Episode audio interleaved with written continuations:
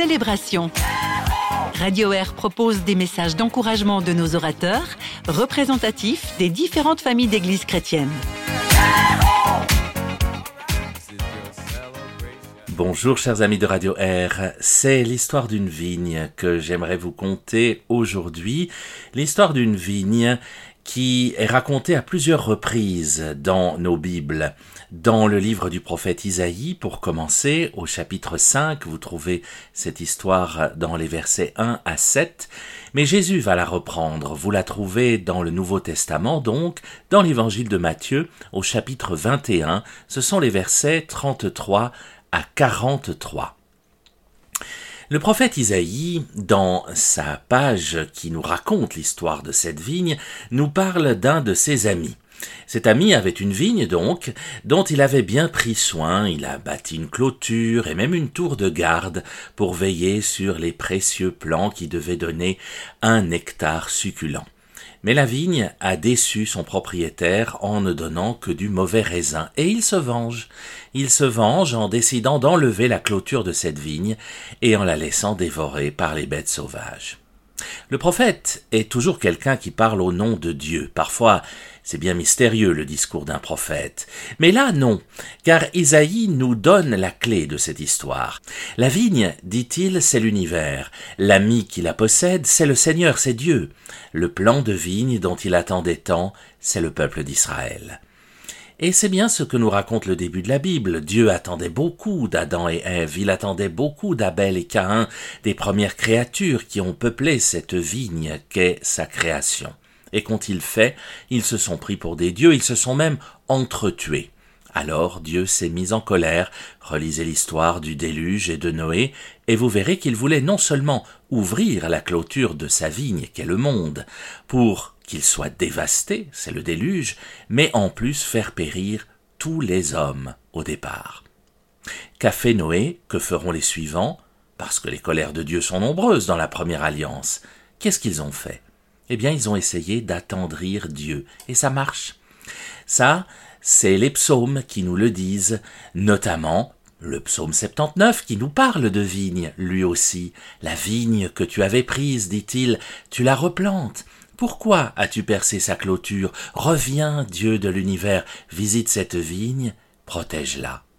Et que va faire Dieu? Il va non seulement protéger sa vigne, mais même la visiter. Il va tellement la visiter qu'il va y envoyer son propre fils en espérant qu'il soit bien accueilli. C'est l'histoire que Jésus nous raconte dans l'Évangile cette fois-ci. Elle reprend parfaitement celle du prophète Isaïe. Un homme était propriétaire d'une vigne, nous dit Jésus, il l'entoura d'une clôture, il y bâtit une tour de garde. On a l'impression de relire, quelques milliers de pages plus loin, l'histoire que nous racontait le prophète. Et les hommes se sont disputés, nous dit Jésus. Ils ont même tué les envoyés du propriétaire, même quand il a envoyé son propre fils. Alors évidemment, ça nous fait tilt. C'est Dieu, bien sûr, le propriétaire de la vigne, et son fils qui l'envoie, et que les hommes ont tué. Mais c'est Jésus, bien sûr. En somme, c'est du sang qu'ils ont tiré de la vigne alors qu'on en attendait du vin. Seulement notre Dieu sait faire du neuf avec de l'ancien et du bon à partir de nos pires expériences. Il écrit droit avec nos lignes courbes, comme le dit un célèbre proverbe. Et Paul nous le rappelle dans sa lettre aux Philippiens, nous n'avons rien à craindre, vous trouvez cela en Philippiens 4, nous n'avons rien à craindre, Dieu est un grand maître, il sait faire de la situation la pire possible un chemin de lumière. Du vin qui devient sang, à la base, c'est tragique, c'est imbuvable. Mais réfléchissez deux secondes, ça ne vous rappelle rien?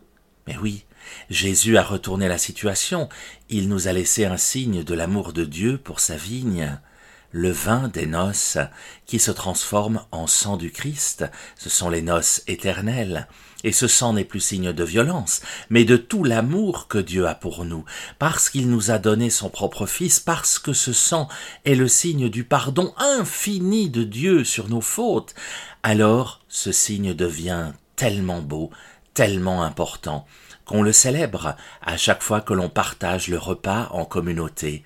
On boit le sang du Christ. Mais oui, comme il est doux alors le sang de la vigne, car il n'est plus seulement du vin, il devient signe des noces éternelles, il devient signe que le vigneron qui possède la vigne de notre monde est capable de changer une piquette en vin des noces éternelles. Quelles que soient nos fautes, même les plus énormes, même le fait d'avoir tué le fils du propriétaire de cette vigne, eh bien Dieu est capable de changer nos fautes en chemin de lumière, il est capable de transformer le sang de nos péchés en vin du royaume éternel. Je te prie, Seigneur Dieu, toi le propriétaire de la vigne, toi le maître de la vigne, je te prie d'oublier tout ce que nous avons fait contre toi, et même, et même cette faute quasi impardonnable, qui fut celle de tuer ton propre fils, alors que tu l'avais envoyé dans la vigne du monde. Je te prie d'oublier les fautes de toutes les personnes qui nous écoutent, du plus petit jusqu'au plus âgé. Toutes les fautes, nous le savons, ont été prises par ton Fils Jésus sur la croix. Et s'il est ressuscité, c'est bien pour nous dire que ton pardon est éternel, qu'il n'a de limite que l'infini de ton cœur, de ton amour pour nous. Merci, Seigneur notre Dieu, merci d'être le propriétaire de la vigne du monde, merci de changer le sang de nos péchés en vin du royaume éternel. Chers amis, nous nous retrouvons la semaine prochaine, même radio, même heure. Soyez bénis. Amen.